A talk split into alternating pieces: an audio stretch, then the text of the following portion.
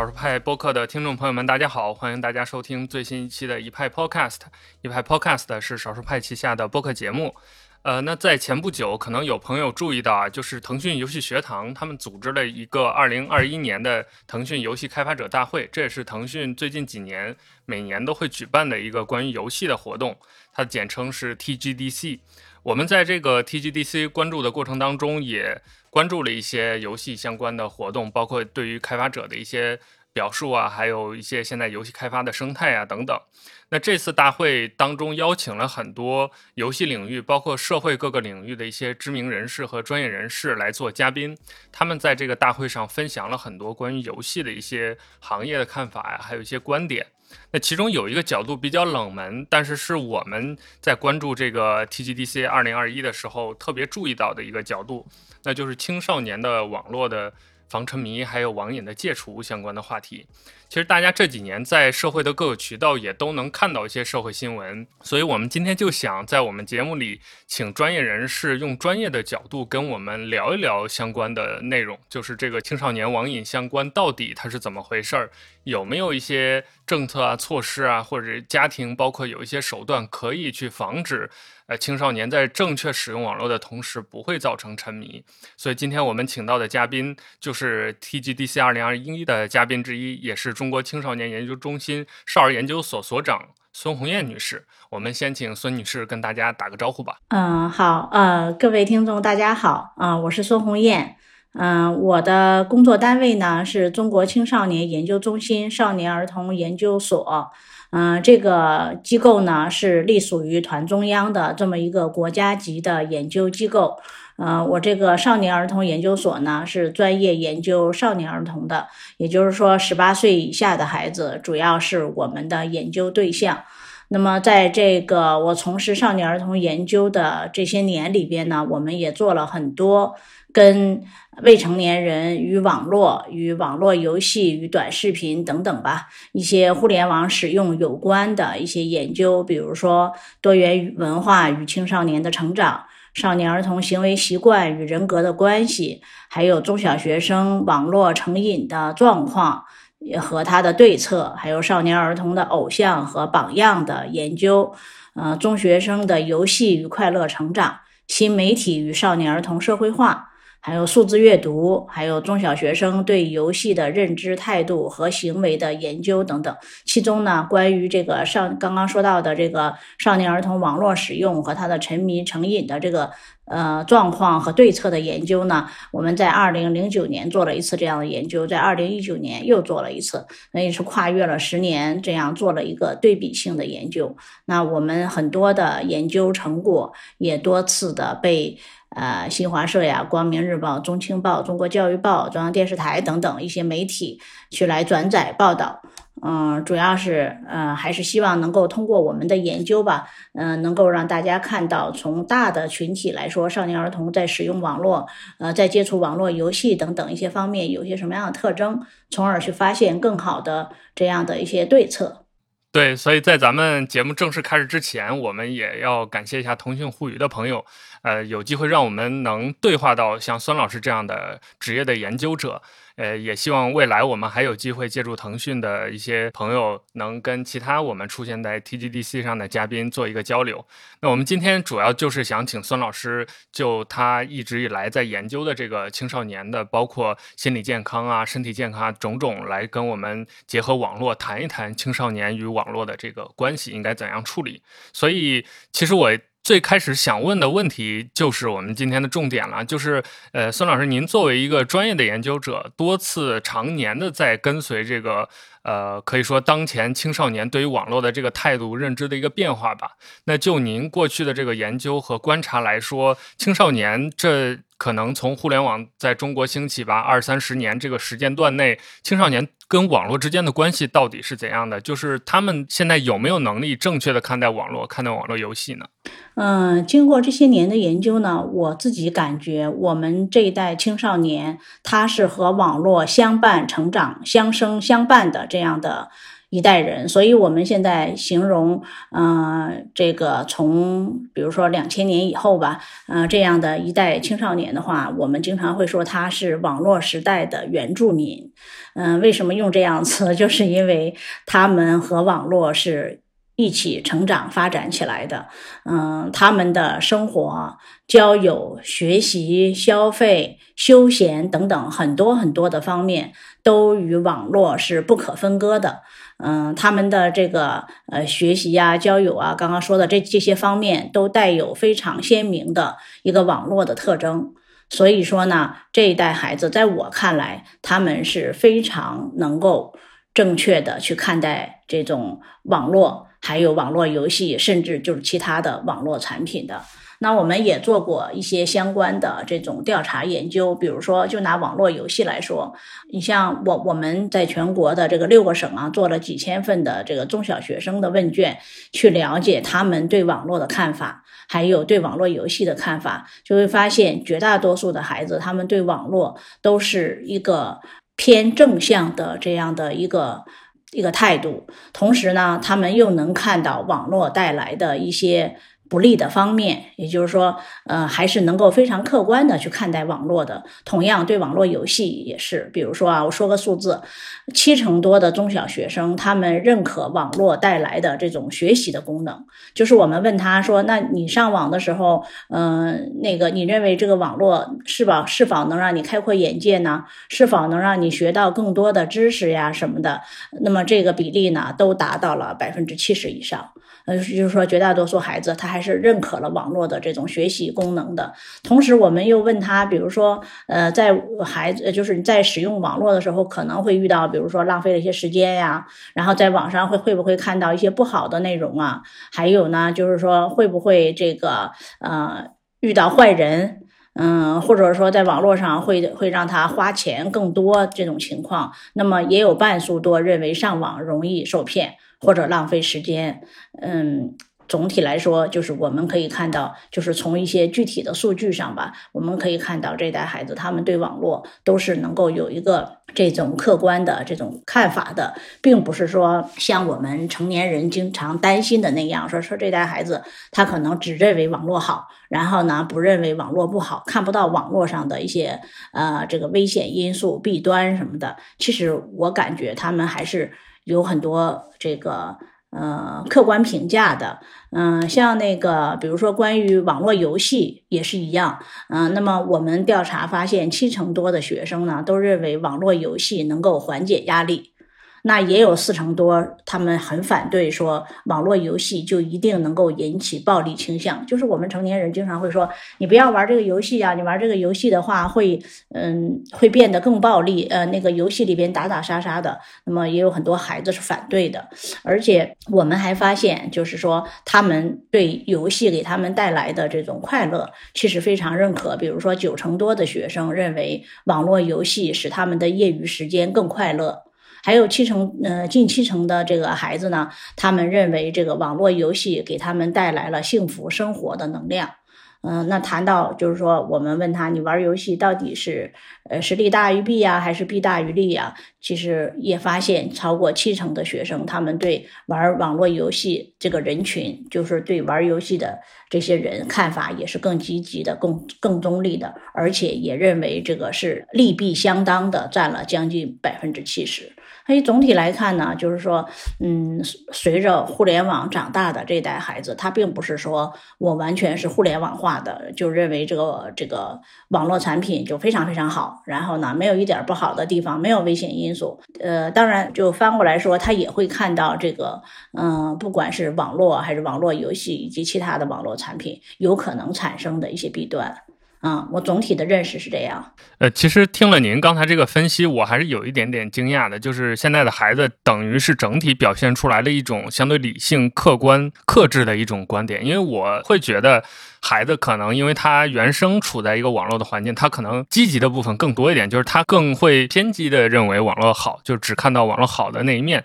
但其实从这个调查，从客观的数字来讲，孩子们整体的这个对于网络的利啊弊啊，其实还是分得比较清楚的。那您觉得这种当代青少年对于网络态度的这种客观是呃怎么来的呢？是家庭教育吗？还是说社会的宣传？还是说他们在使用网络本身当中会对这个网络的真实性有一些认识呢？嗯，我认为更多的还是他们自己在接触网络的时候，也就是说，这个网络成了他们生活中的一个，就像我们今天的空气，然后呢，像每天的饮食。嗯，像每天读的书一样的，他自己慢慢会形成他自己的感受和判断。我为什么这么说呢？就是说，因为其实如果要从教育的角度来讲的话，往往我们成年人更容易对网络、对网络游戏等等或者其他的网络产品，我们会带着有色眼镜去看。比如说，家长和老师呢，往往更容易把这样的一些呃，比如说网络呀、网络游戏呀，看成是一个洪水猛兽，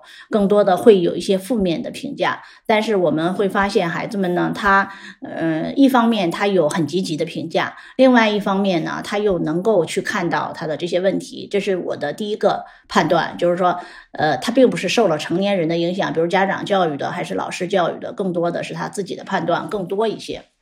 他会在确实在使用中会感受到啊，我。我通过接触网络，我确实丰富了知识，开阔了视野；或者我通过接触网络游戏，我确实感觉到挺欢乐的啊！我我丰富了我的业余生活什么的。另外，第二个判断呢，就是我们又发现，其实他就刚刚您说的这个客观，他在客观的同时呢，其实有些群体也是。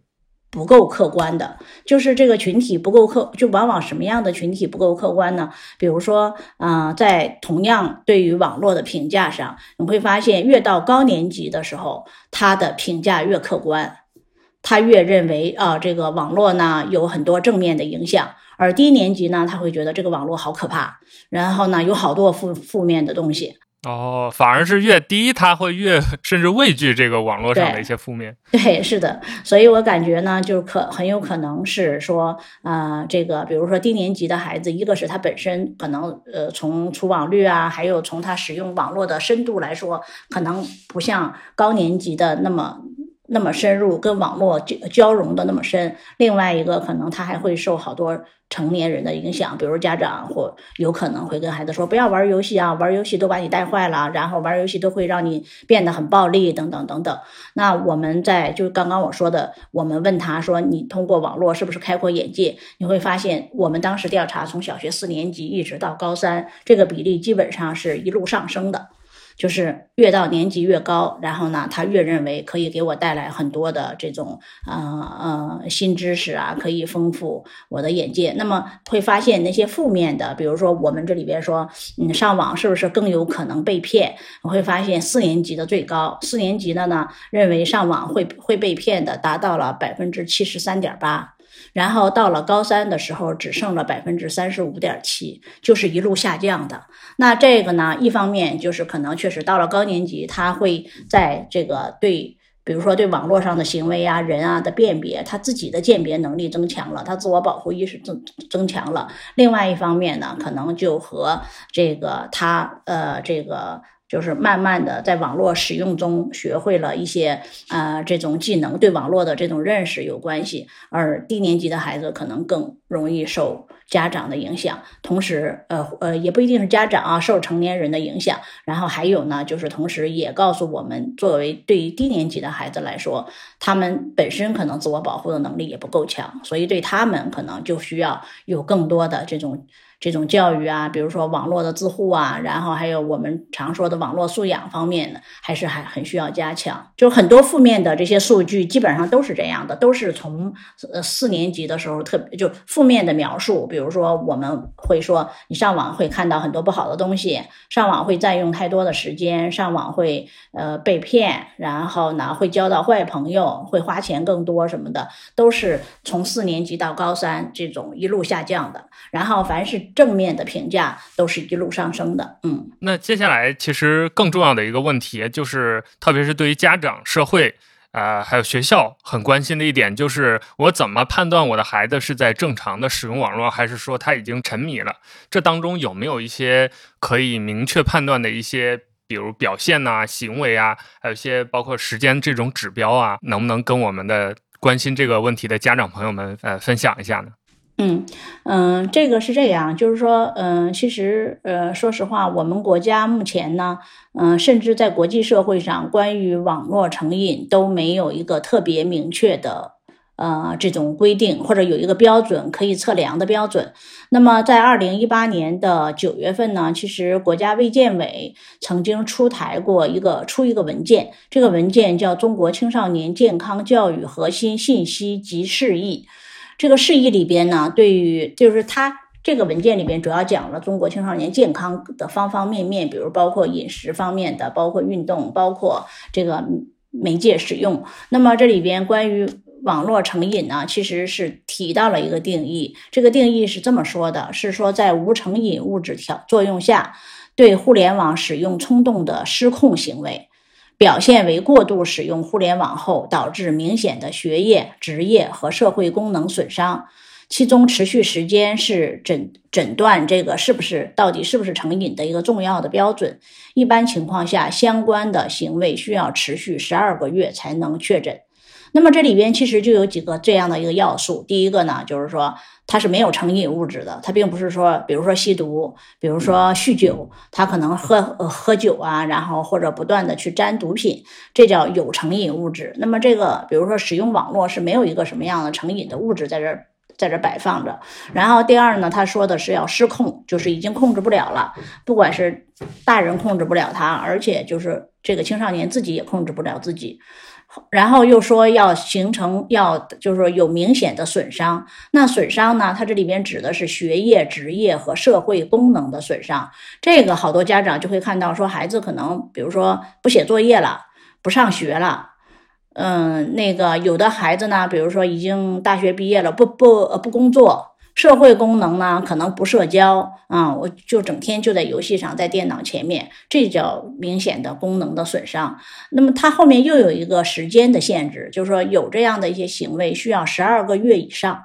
所以说我们今天来判断的时候呢，会说，嗯，如果说说到成瘾的话，嗯，基本上是在用这样的一个定义，嗯，但是这个定义里边呢，可能目前看就是有很多东西是，嗯。没有一个具体标准的，比如说损伤到底损伤到什么程度，血液损伤到什么程度，十二个月可能好说，这是个时间非常明确。呃，但是他这个社，比如说社会功能损伤到什么程度，他的学业损伤到什么程度，呃，也是一个很难判断的事情。另外一个呢，就是我们，呃，因为自从世卫组织把这个网络成瘾作为一种精神疾病以后呢，对这个判断呢，大家就会更谨慎一些。而且我们常说到的成瘾，网络成瘾其实包括很多方面，也不是光指的网络游戏。可能有网络游戏的成瘾，然后还有色情成瘾，还有信息成瘾，还有的社交关系成瘾。比如说，有有的青少年就在网上交各种各样的朋友、网友，不停的聊天什么的，那这就就属于社交的成瘾。嗯，基本上就是说这个标准呢是这个样子。嗯，后来呢，我们就用了美国的一个心理学者。他叫金伯利扬，他呢，嗯，当时是研究的是关于，比如说酒啊，呃，呃，酗酒啊，成瘾啊等等的一一些这样的标准，把这个标准转移到了这个，就是适用到了这个网络网络上。那么我们考虑到现在随着互联网的发展呢，就是，呃，比如说，呃，像前一段时间，嗯，今年七月份，团中央跟那个中国互联网络信息中心发的关于未成年人使用网络的。这种报告就就是说，我们国家未成年人在这个除网方面已经达到了百分之九十四点九，已经有一点八三亿。那我们想，这么大的一个群体，可以说有一百个孩子里边，九十五个孩子都都在网上，我们更多的。还是想看看，就是说沉迷到底是个什么情况，所以我们就把它这个标准呢，把它认为是一个呃有有一些这样的不健康的行为，但是没有达到十二个月以上的，所以我我们把它认为是一个沉迷沉迷的，暂且称为称为沉迷的标准吧，但实际上并没有构成，没有达到就是并不是做了一个标准的研究。那么这里边呢，它这里边有有这样的几点，呃，总共啊有这么八条。这八条呢，一个是不上网的时候，经常会想着上网的事儿，呃，就是比如说，呃，这个孩子他总是忍不住的去想。就像有的呃大人也会忍不住的去去拿手机来划手机，然后第二个呢，就是总觉得要花更多的时间上网才满足，玩一个小时不够，还想再玩会儿；两个小时，两个小时还不够，还想再玩一会儿。这样就是总是要更多的时间才能满足。第三呢，就是想减少上网的时间和次数，但是很难做到，就是想自己想控制，但是我控制不了。我想今天就玩一次很难，就就又玩了一次，又玩了一次，这就是刚刚前面说的那个标准里的失控这样的状态。然后减少上网时间或者停止上网，就焦虑不安、恼火，不知道干什么好，这就有点瘾的这种特征了。就是说，如果你要把这个事儿停下来，他就烦躁的不行。然后呢，呃，就想发火，然后就没有目标。呃，这是这些具体的行为，还有四条呢，是说，呃，他心情不好或者紧张、焦虑的时候，首先想到上网去放松，就是就是一一烦躁的时候呢，不是说出去走走啊，出去运动一下呀，或者听听音乐、找朋友啊，而是说想上网去玩，那这也是其中的一个标准。然后第五个标准呢，是向家人隐瞒上网的时间或者上网的情况，所以上因因为他上网时间太长了。有前面的那样的一些特征，所以他就会向家人隐瞒上网的时间，或者是上网的情况。然后呢，上网对学习或者生活造成明显不好的影响，比如说影响了成绩。比如说影响了睡眠，晚上熬夜上网，嗯，那个不想去上学等等，这就是刚刚前面说到的这个对于这个学业呀、社社会功能啊等等一些影响。还有就是经常出现只想玩一会儿，但是在网上玩了很久的情况，这也是失控。那么这个美国这个学者呢，他的这个标准呢，当时就是我们简单的称为四加一的标准。为什么这么说呢？就是他这个里边的这个啊。这个八条，呃，基本上是说，他就说前五条里边，我刚刚他说的前五条里边，一定至少要具备四条。这个主要是一些客观的一些客观的情况。然后呢，后面的这三条里至少要具备一条，所以叫四加一。四加一的这样的一个标准，你才能够把它称为沉迷。那我们就是拿这样的一个标准去研究的。我我们在研究过程中呢，就会发现，就是比如说，我们让几千个孩子都来填答这个问卷，问他一些上网的行为，会发现有些孩子是具备这样四个四条加一条的这种特征的。那么这样的一些孩子，我们就把它界定为沉迷。我们用的词是沉迷，是说，因为我们不能去确定你是不是，呃，损伤到什么程度，然后是不是已经十二个月以上，所以就就认为它比正常的使用呢要不正常一些，不科学、不合理。然后呢，但是又比刚刚说的那个卫健委的那个规定的网络成瘾呢，又又稍微正常一些。我我就没有办法去判断它这个持续十二个月，呃，这样的一个情况。对，所以基本上，如果说到这种呃家长，我认为啊，就是说我们家长或者老师啊等等，我们成年人在看青少年在使用这些嗯网络产品的时候啊，尤其是网络游戏啊什么的，我觉得至少要要用这个我刚刚说的这个四加一的标准来判断。那现在我们在接触很多家长的时候呢，我昨天还接了一个电话，都是呃都是咨询这样的一些问题的，就感觉家长往往其实就是比较比较焦虑，因为家长这种焦虑呢，就家长很难拿这样的一个全面的标准去判断，就会说啊，我这小孩儿这个学习成绩不好，成呃成绩下降了，呃老玩手机，嗯，他就是总是在玩游戏。就就往往是用这样的一个一个描述，但是可能并不具备像我刚刚说的这个四加一的标准。家长认为，只要是你不听话，然后呢，或者成绩不好，嗯，或者没按时写作业，嗯，或者这个什么呃作业写的不好等等，嗯，在家长看来，往往。就认为他是沉迷了，甚至家长就会说上瘾。但实际上，就我们在研究的时候是不会用这样的一些标准去给孩子扣个帽子。嗯，所以，呃，其实真正能够达到沉迷标准的这样的一个一个群体还是很小的。他并不是说所有的孩子啊上网就就都会这样。嗯，对，我在听您刚才这个表述的过程当中，我自己也在想，就其实这个标准也是可以适用于成人的。就现在我们其实整个社会。进入网络时代之后，大家刷手机啊、刷电脑啊、上网啊，这个沉迷现象都是比较普遍的。就不光是孩子，可能孩子沉迷的同时，家长也在沉迷。他在这边刷，他在那边刷。所以我觉得大家也可以就是用这些标准来自我衡量一下，我觉得也完全非常合适。就是包括现在手机啊、平板上都有那个屏幕使用时间了，那大家可以有数据统计的情况下去客观的衡量一下自己是不是。已经沉迷了，然后修正一些自己的行为，我觉得也是挺好的一个标准。嗯，其实就是说，我说这个美国学者金伯利扬，他当初做这个这样的一个标准的时候，他也不是只针对青少年的，他就是整个就是只要是网络使用行为都是适用的。所以确实像您说的一样，就是我们成年人也可以嗯考量一下，嗯，就我们自己是不是具备这是不是有这样的一些特征。但是成年人往往是说。总是觉得我已经是成年人了，我怎么样都可以，但是你不可以，所以对对孩子的这个这个要求的标准呢，就呃就会更严格，然后成年人又会更焦虑。我们在一些网瘾矫治机构里边也确实看到很多家长是因为孩子，比如说玩游戏玩了一段时间不听管，就把他送到了网瘾矫治机构去。比如说，呃，有一个孩子，我就问他，我说：“那你为什么到这儿来呢？”他说。我爸把我送来的，他说我爸说我游戏成瘾，然后我说你玩了多久？他说就这个暑假。我说那你这个呃就从这个暑假才开始玩的吗？他说是的，因为那个前面是中考啊什么的，就就不能玩。然后这个暑假呢，就是玩的比较多，可能爸爸管他，他他不太听，但是爸爸很生气，觉得。那我我还管不了你了吗？就把他送到这个网瘾矫治，就把他骗到了这个网瘾矫治机构去啊。所以有有的时候是我们成年人呢，可能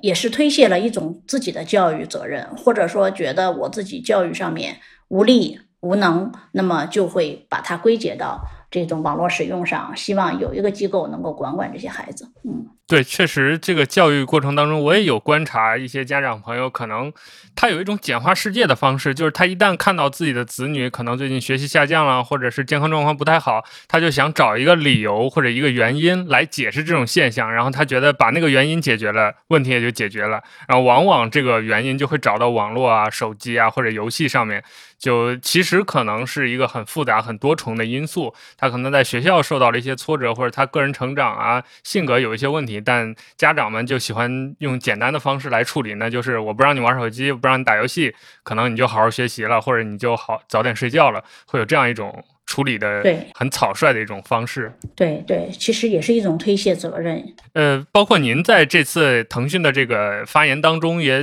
举了大量的数据和例子来阐述家庭和孩子就是沉迷啊网瘾之间的一些关联。那就您目前的这个呃研究来看，家庭环境对于孩子的这个成长，包括尤其是对于网络沉迷啊、网络依赖有什么这种关联呢？我觉得这个其实关联还是非常大的。就是说，嗯，我刚刚说到这个，已经有一点八三亿的未成年人除网的，那么达到了百分之九十四点九。我们可以想象一下，这一点八三亿上网的孩子，并不是说他上网了，这一点八三亿的孩子都。都上网沉迷了，然后都成瘾了，所以到底什么样的孩子会沉迷、会成瘾呢？嗯，我们就去做了这样的一个，呃，主要是关于沉迷，就我说的刚刚用前面那样的标准来筛查。呃呃，这样的一个研究，那我们研究就会发现，有些孩子具备我前面说的那个四加一的这样的一个特征，有的孩子就不具备，我们就认为他在网络使用上算是正常的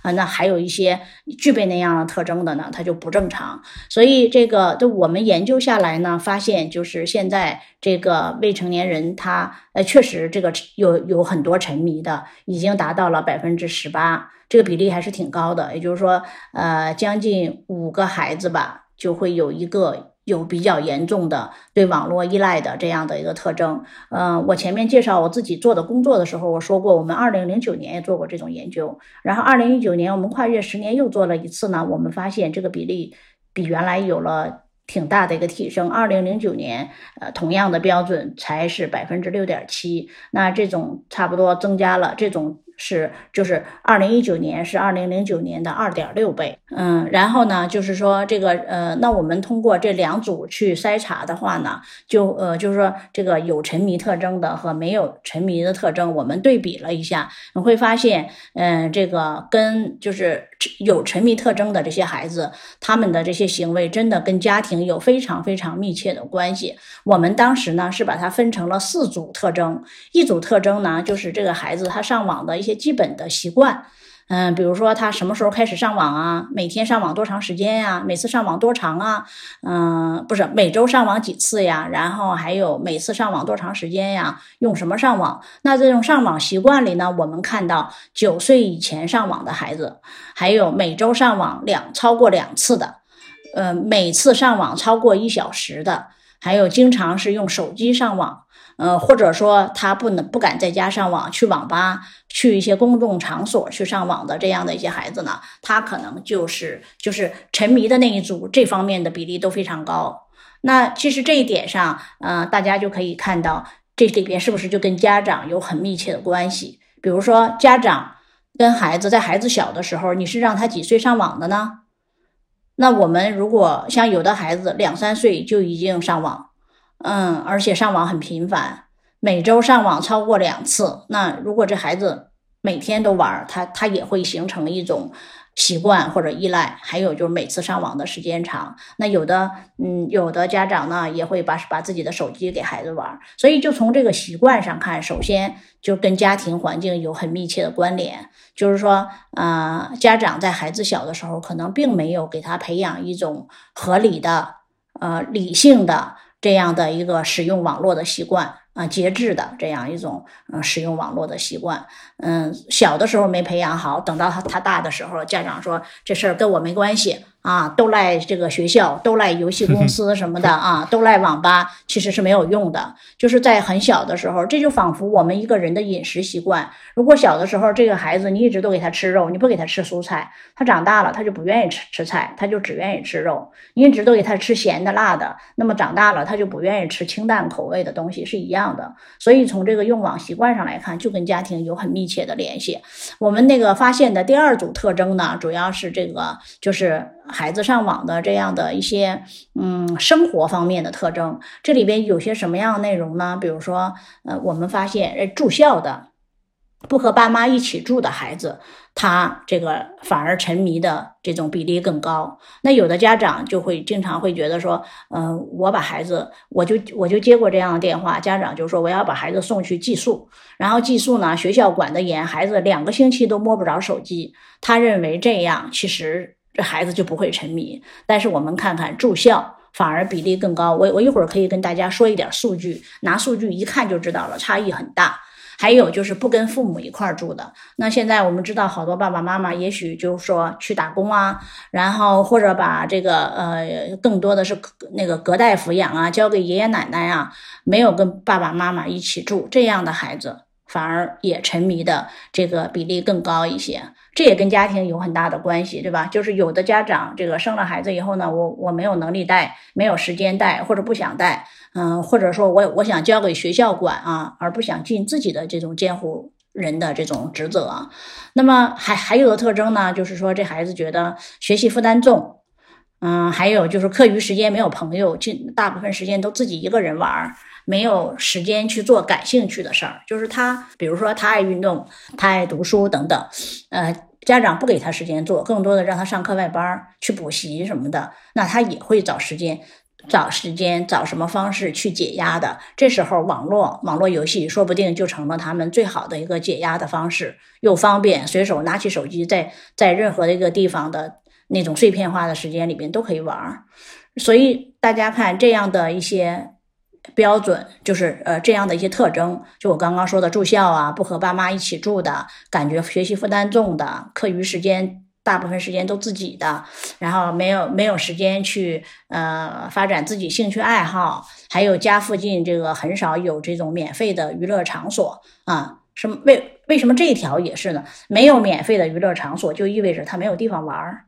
他没有他他户外，我们希望他到线下玩，他线下没有可玩的地方啊，线下小区里边停满了汽车，又没有伙伴，那他当然在网上玩。所以，是不是从这一组特征里边，我们也能看到很多家长？家庭教育的影子，就是就是家庭方面的一些因素，然后再看第三个方面呢，我们分析的就是他在心理上还有人际关系上的一些因素。嗯，那心理上、人际关系上的因素呢，我们就会发现，具备这样的一些特征的孩子更容易沉迷，比如说，嗯，经常感到孤独，嗯，经常感到不受朋友欢迎，嗯，经常觉得被瞧不起，嗯，那在人际交往上呢，他是不善于去沟通的。不善于人际交往的，嗯，心理压力大的，嗯，对未来呢没有目标，不知道将来呃能干什么，还有他自己觉得说我在家里边，嗯，或者在学校里边缺乏表现的机会。那从这一组心理上的特征，嗯，其实大家可以看出来，就是说我们，嗯，比如说拿家庭来说吧，家长这个没有给孩子更多的独立的机会，他没有机会表现自己。呃，没有机会展现自己的能力。还有呢，可能有的家长说，你一定要考到班里边的前十名，然后你一定要考到北大清华什么的，他会有很大的这种压力。那也有的家长可能并没有给孩子未来有一个方向，有一个可努力的方向，要么这个目标太高了，这个孩子觉得达不到，他会对未来很迷茫。那么也有可能呢，这个目标太低了。就是家长没有给他设目标，光每每天只管孩子吃饭睡觉，并不管他未来的这种这种目标是什么，所以这孩子也会觉得我无所谓啊，我就混混就行了。嗯，那么也有的家长呢，不太关注孩子的这种跟小伙伴的交往啊，也不许小伙伴到家里来玩，也不许自己的孩子去别人家玩这样的一些情况。所以从这个孩子的这些心理特征来说呢，我们也能看到跟家庭。有密切的关系，有非常非常强的关联。而第四块呢，我们就是研究他的家庭教育。那家庭教育里边呢，发现经常感到不被尊重的，就是孩孩子觉得在家里边大人不尊重我，然后在家里边没有自由。嗯，还有就是他这个啊，家长经常唠叨，就是在家里爸爸妈妈总是唠叨的这种。嗯，那个家长呢自己上网。用网更频繁啊，或者家人啊各自上网不交流，就是，呃，你看现在很多家庭的场景都是这样的，吃饭时间大家也不交流，在一个餐桌上各吃各的饭，各看各的手机，这样的一些情况，要么家长就会唠叨一些啊，还还有的家长呢并不了解孩子，只是管孩子，比如说你不许玩游戏，不许上网，不许什么，不许什么，但是从来没有告诉孩子你可以干什么，那。这样的一种家庭的生活的氛围，就是说，这个氛围是缺乏民主的、缺乏互动的、缺乏尊重的这样的，呃，这种环境，其实沉迷的比例都是更高的。所以，从我上面分析的这个四四组的这个特征呢，这个大家就可以看到，就是说，呃，这个，呃。如果说这个我们家长在孩子小的时候开始除网的时候，我们没有关注他的一些用网的习惯，没有关注他平时生活里的一些需求，没有关注他的心理呀，还有人际交往啊，还有家家长对家庭教育的一些方式不太重视，或者说不太懂的话，那么都会。导致孩子的这种沉迷，所以沉迷并不是天生的，也不是说每一个除网的人都是这样。那我前面讲的这么些特征呢，其实我可以跟大家说几个数据，那个大家看一下就知道了。比如说，嗯，我刚刚前面说到了没有时间做感兴趣的事儿，就这个孩子课余时间他没有时间发展他的兴趣爱好。那我们那个数据发现，如果说这个，嗯，孩子这个，呃，就是比如说有网络。依赖网络沉迷的这样特征的孩子呢，他们会经常感到这个呃没有时间做感兴趣的事儿的比例是二十点六，而这个正常就是就用网是正常的这样的一些孩子呢，他们也有一些孩子也会感到没有时间做感兴趣的事儿，对吧？但是它的比例就会更低一些，它是十二点八，你看这里边就差了将近八个百分点。然后有时有这样的一些感受的，就是经常感到不是。就就是说，感到没有时间去做这感兴趣的事儿，然后没有时间去发展自己的兴趣爱好的这样的情况的呢，那个正常使用的孩子是四十九点七，而有网络沉迷特征的就达到了百分之六十。所以这个数据上就可以看出，这是就举了其中的一个例子哈。当然，这个数据就太多了。那在网吧上网也是这样的，你会发现有网络沉迷特征的是七点五，而没有这些特征的、没有沉迷的孩子是二点五。就是没有沉迷的，也有也会有人去网吧上网，对吧？但是他们只有二点五啊，那就说明这个他们就是如果这个孩子他有沉迷特征，他跟网吧、跟这个这些公共场所。嗯，跟去朋友家、同学家上网还是有很密切的这种相关的。刚刚我说到到去朋友家上网，有的家长会说不让你孩子在家上网，那孩子呢，他就会要么去网吧，要么去公共场所去蹭网，然后要么就是去同学家上网。像这个去同学家的沉迷的孩子就是二十点三，而不沉迷的呢就是十五点二，所以这个比例上看都是高的。那如果自己在家上网反而不高。如果这个孩子是自己在家上网的，这个正常的是九十六点四，然后那那个嗯有这个沉迷特征的是九十五点八，所以就是就会我们发现从这个数字上，因为我们这个嗯节目更多的是语言的哈，大家可能看不到这种嗯视频的内容，所以看数字可能不是那么清楚。如果如果要是看一下这个图表，就会发现啊，它这个这个差别很很不一样。嗯，马上就能看出来，如果这个孩子在家上网，反而他沉迷的比例不高。嗯，那像我原来去那个去学校讲课的时候，嗯，就遇到过有家长，嗯，有老师问这个问题，就是说到底我们家是不是应该把网线拔了？那你会发现，要他要是真是把网线拔了，不让孩子在家上网，家长觉得可能这个事儿做得很好，但实际上反而他会去网吧呀。去公共场所啊，去上网，就是孩子们上网是一定要上的。然后呢，关键的是看你家里边能不能给他一个这样的一个。很好的环境去上网，如果家里边给他一个好的上网环境，才更有利于去管理他。相反，家长可能会觉得，我都把网线拔了，我把家里的电脑也砸了什么的，那孩子他就会想办法到别的地方去上网，反而是失控的，反而管管理不了他。嗯，然后像那个心理特征呢，其实也是一样的。刚刚我是说到这个心理压力大，我们发现呢，就是说，如果这个孩子他经常有这个，就是沉迷。的孩子，他会就是有沉迷特征的那样的一个群体，他会经常有心理压力大的这种感受，这个达到了二十六点九，而正常的孩子呢才有十三点一，这个差别又差十三个百分点。有时有这样的心理压力大这种感受的呢，他这个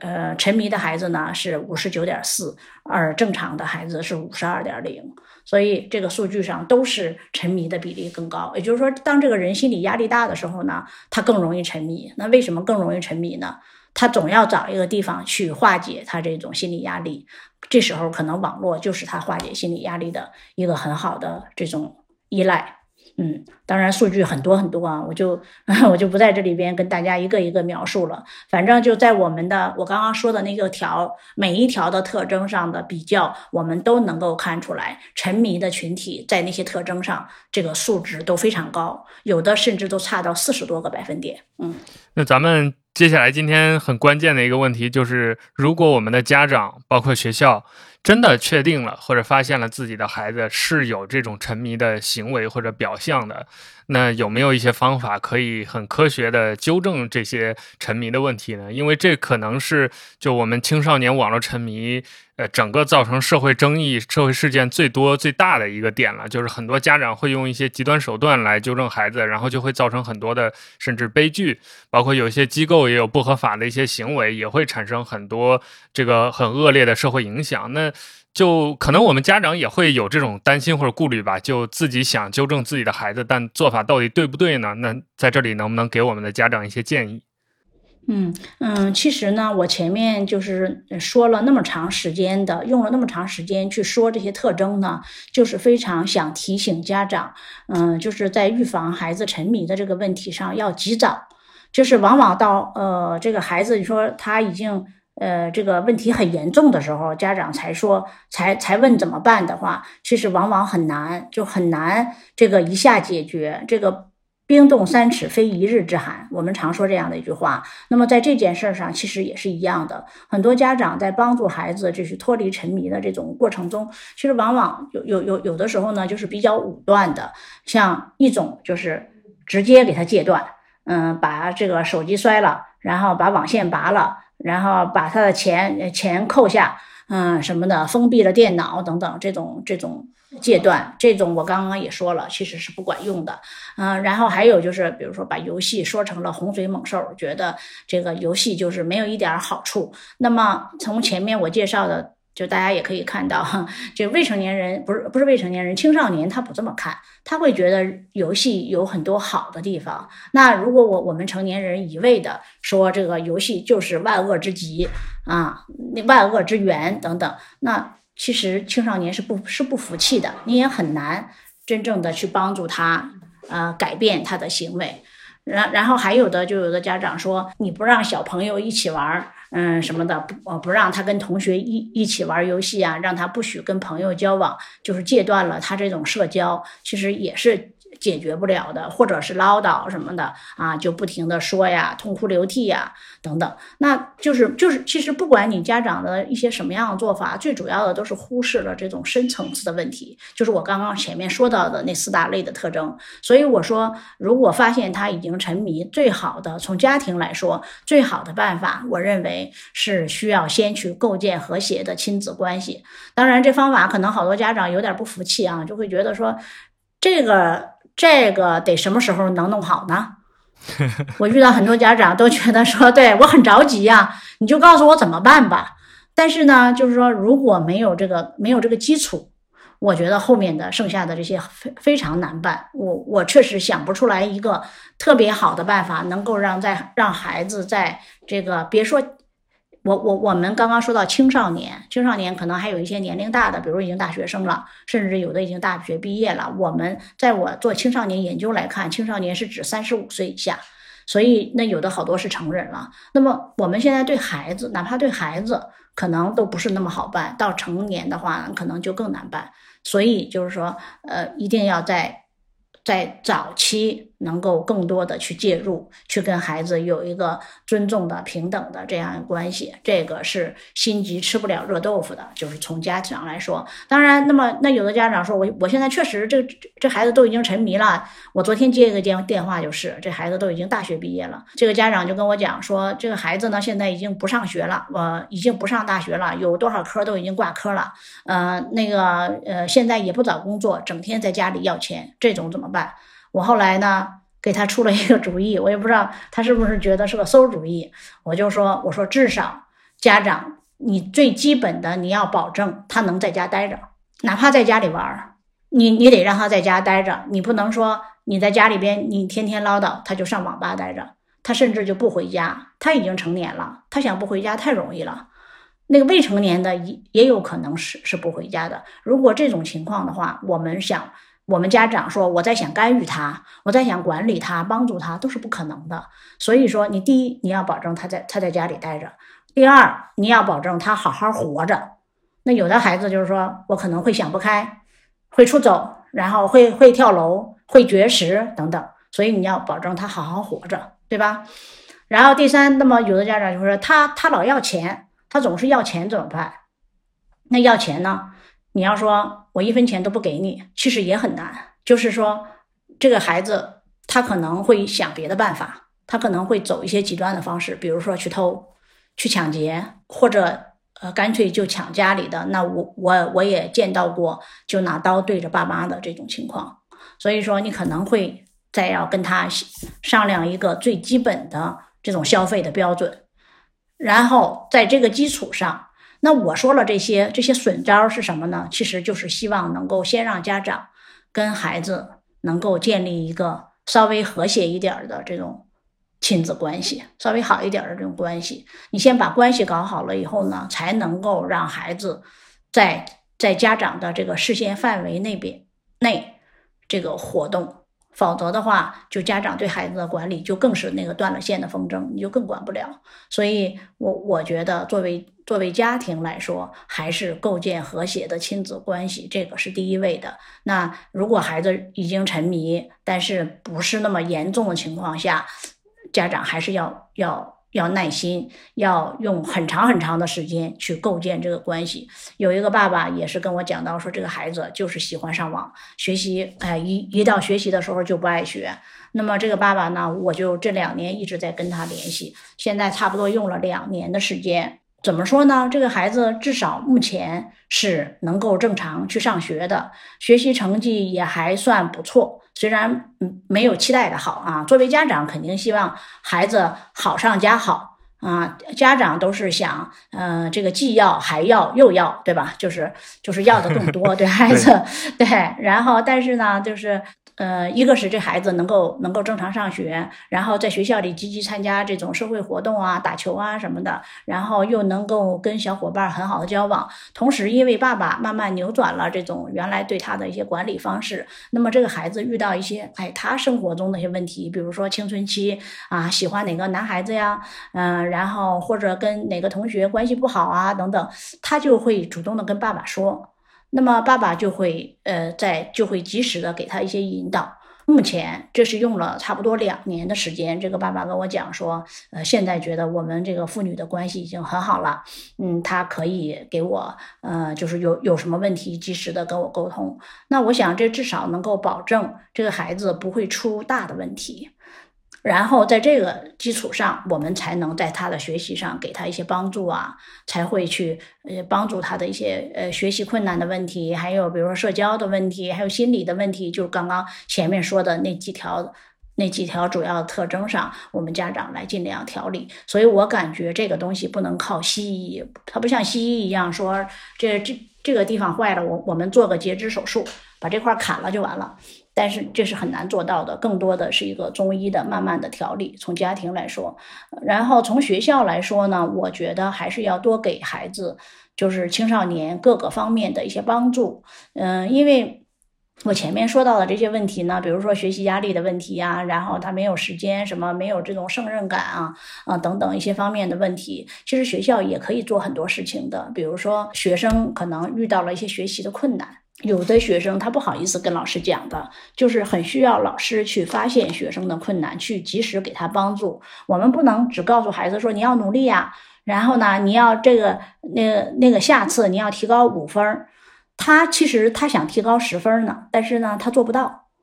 对吧？所以就作为老师来说呢，你要给他一些具体的帮助。我在给很多家长讲课的时候，我就讲，我说家长一定要给孩子具体的帮助，你给他的帮助要是有效的。比如说他英语学不好，你有没有帮他找老师？你有没有比如说呃帮他发现怎么背单词能更快一点儿？他到底是单词不会，还是翻译不会，还是语法不会等等？还是口语不行，听力不行，就家长都不太了解。然后家长只说你要努力呀，你不能马虎啊，等等，那其实是不管用的。所以要给他这样一些很具体的帮助，要去解决他的学习困难。那还有呢，就是在青春期、青少年时期呢，可能自我认同是一个非常重要的问题。就是嗯，所谓的自我认同和自我接纳又是紧密结合的。就是这个人如果他不接纳自己，觉得自己什么都不行，那他就会形成自卑的心理。如果他认同自己，觉得我我自己这方面还 OK，那方面也还不错。那么这个孩子呢，他在心理上就对自己是比较认可可的。嗯，在青春期这样，这是一个青春期非常重要的一个任务。他的这种自我认同是来自于伙伴交往的，来自于身边人对他的看法。当然不光是伙伴，包括爸爸妈妈，包括老师。然后，另外，我感觉就是说，你刚问，因为问到家庭、学校、社会嘛，我我觉得从社会方面来说呢，嗯，我想一个是媒体的话，我觉得媒体还是需要正确的一个归因，嗯，因为我也接到好多记者的电话，经常有记者会问说，孙老师，你看这个孩子他因为玩游戏跳楼了，你说怎么怎么怎么着，就要采访。我说我不觉得他是因为玩游戏跳楼了呀。就是可能玩游戏是一个导火索，或者是他的一个发泄渠道，但是他具体的当时的情况、深层次的原因，他跟他的家里边的这种交往什么完全都不了解，所以你就很难接受这个采访，就是你不知道应该说什么，我没办法直接把它归到游戏上去。那我们有有的时候媒体可能会更容易这样简单归因的。另外，我觉得作为平台，比如说作为一些企业吧。嗯，像腾讯游戏什么的，嗯，像很多游戏公司啊，嗯，其实都可以加强监管，可以，呃，有一些这样的服务青少年的一些措施，比如说腾讯的成长守护平台，它可能就会在上面会去识别哪些是未成年人，哪些是成年人。如果发现他在消费上，然后或者在一些具体的游戏行为上有一些很类似未成年人的这样的一些特征，那么就会去去介入、去阻断或者去提醒。嗯，还有就是，比如说矫治机构，像您说到的这种，像我们当初做那个研究的时候，去了好多的这种矫治机构，我们发现有些矫治机构的它这个方法也并不科学，嗯，比如说过于军事化，然后或者说管理过于就是那种矫治的一些方法过于生硬武断。嗯，还啊，还有就是他的那个经营的资质也很乱，有的是公司，呃，是什么医药公司，还有的是什么心理咨询的公司，嗯，反正经营什么的都有吧。然后也有的是什么教育类的，嗯，就总之，我觉得还是应该应该有这种合法合规啊这样的一些管理。当初我们也曾经提过，觉得国家也应该在这方面应该监管起来，嗯。嗯，我听了您的这个分析之后，有很大的一个感触，就是我们现在看到的表象是孩子。沉迷网络、沉迷游戏，但往往背后的那个原因可能跟游戏没有太大的关系，或者跟网络没有太大的关系。它可能是孩子和家庭和父母之间的问题，或者孩子自己在学校成长环境的一些问题。只是说他最后没有办法，他就拿沉迷网络、沉迷游戏作为他情绪的一个出口。但我们现在往往社会上会看到了这个表象之后，就把矛盾和火力集中在这个出口上，但其实后面的问题可能更严重。而且，就像您说的，解这个解决起来。它不是一个短期见效的问题，就像，呃，很多孩子他沉迷网络，实际上是跟家长的关系有问题。那这个家长和孩子缓和关系，重新建立相互之间的信任，他要一个很长的时间。这个其实我觉得我们听众当中如果有已经做家长或者准备做家长的朋友，可以好好的借鉴一下孙老师刚才的这个分享，也是一个很重要的对孩子未来健康啊、成长啊、心理方面起到很重要作用的一个一个建议。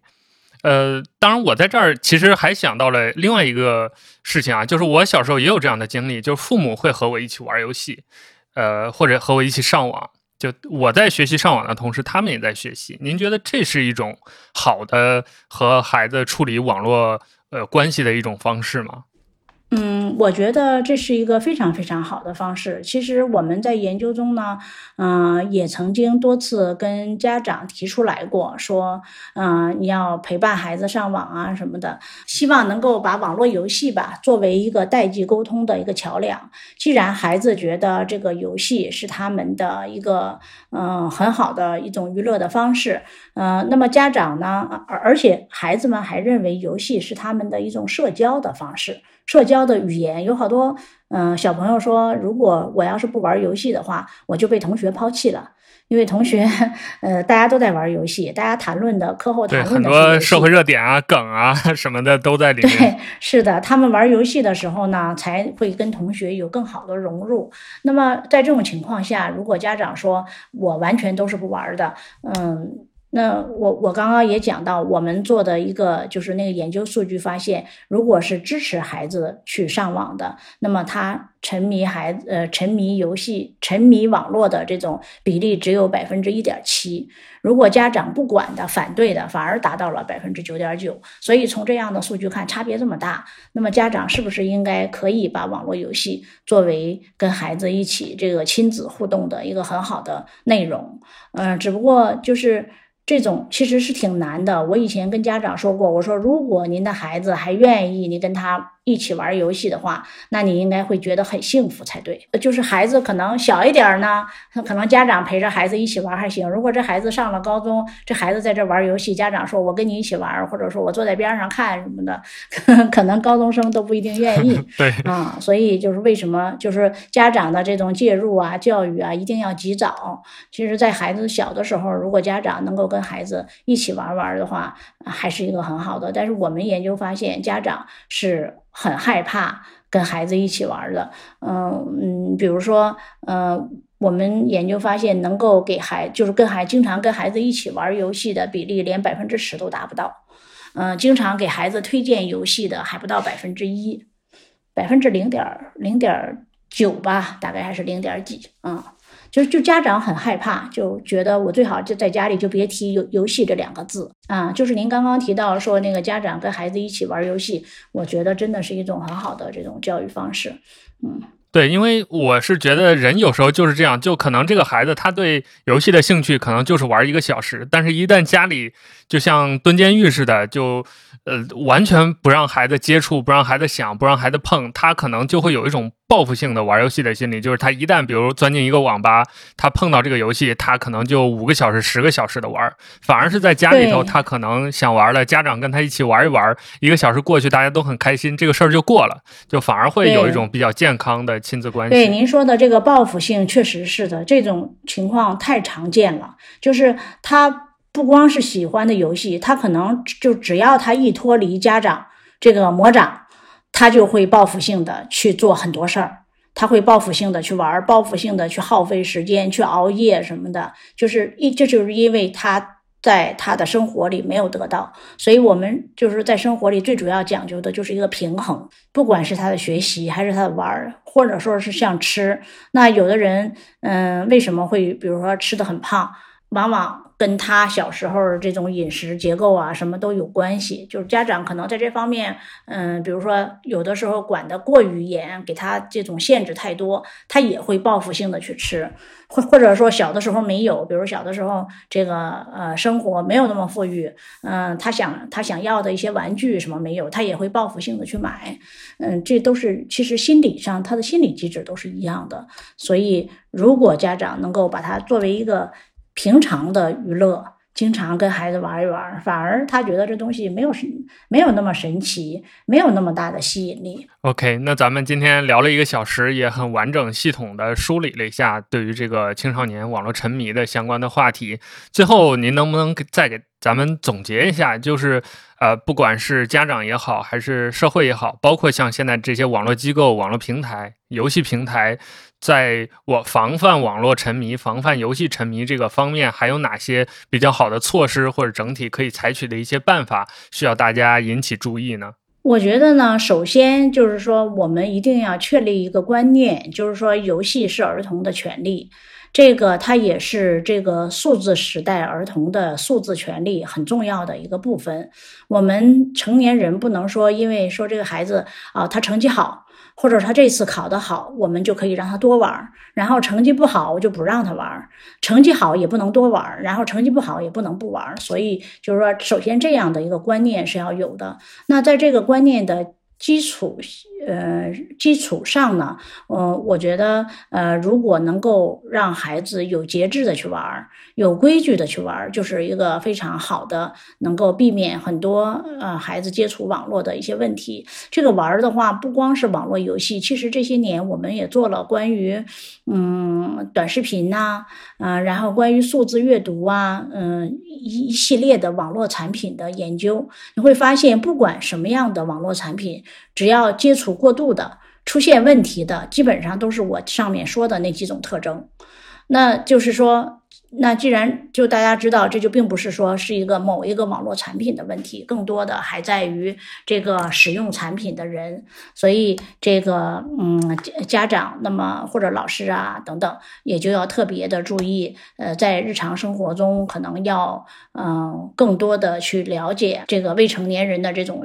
呃青呃青少年的这种心理需求，也不光是未成年人啊，青少年的心理需求，像他们对待青春期，然后对恋爱那。那么像大学生可能又面临着找工作等等，他们这些成长的需求，我们要尽量的去去做好服务。如果说我们没有这样的一个尊重的基础，呃，不能给他一些具体的帮助，不关注他的这种心理需求，嗯，即使。今天我们把网络游戏全封了，那么明天他可能会就会沉迷到另外一种电子产品上去。非常感谢孙老师今天来参加我们节目的录制，这一个小时其实我自己也挺收获的。就是关于青少年网络沉迷这个话题，我可以说一直在想，但是很多东西都没有很条理、很理性的想清楚。包括我从小其实也经历过像您刚才说的一些事情，比如说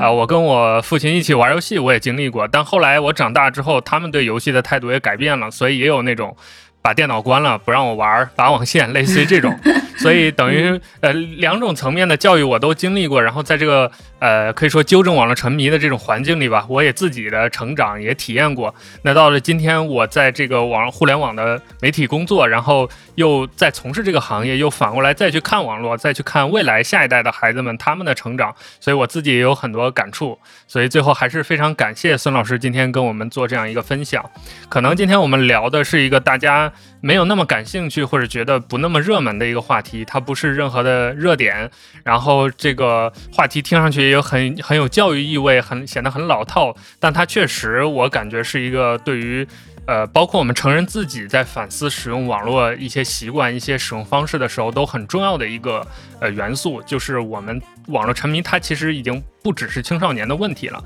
它是一个全社会的问题，是我们进入网络时代之后，全民大众都需要面对的一个问题。所以也希望今天这期内容大家听完之后能得到一些收获，得到一些启发。最后再次感谢我们听众朋友们的收听，也谢谢孙老师参加我们节目的录制。以后有机会也希望能再次请孙老师参加我们其他话题的一些讨论，跟我们分享一些关于青少年网络的更多身心健康方面的研究的成果。啊，谢谢大家，感谢收听，我们下期再见。好，谢谢大家，嗯，谢谢主持人，谢谢。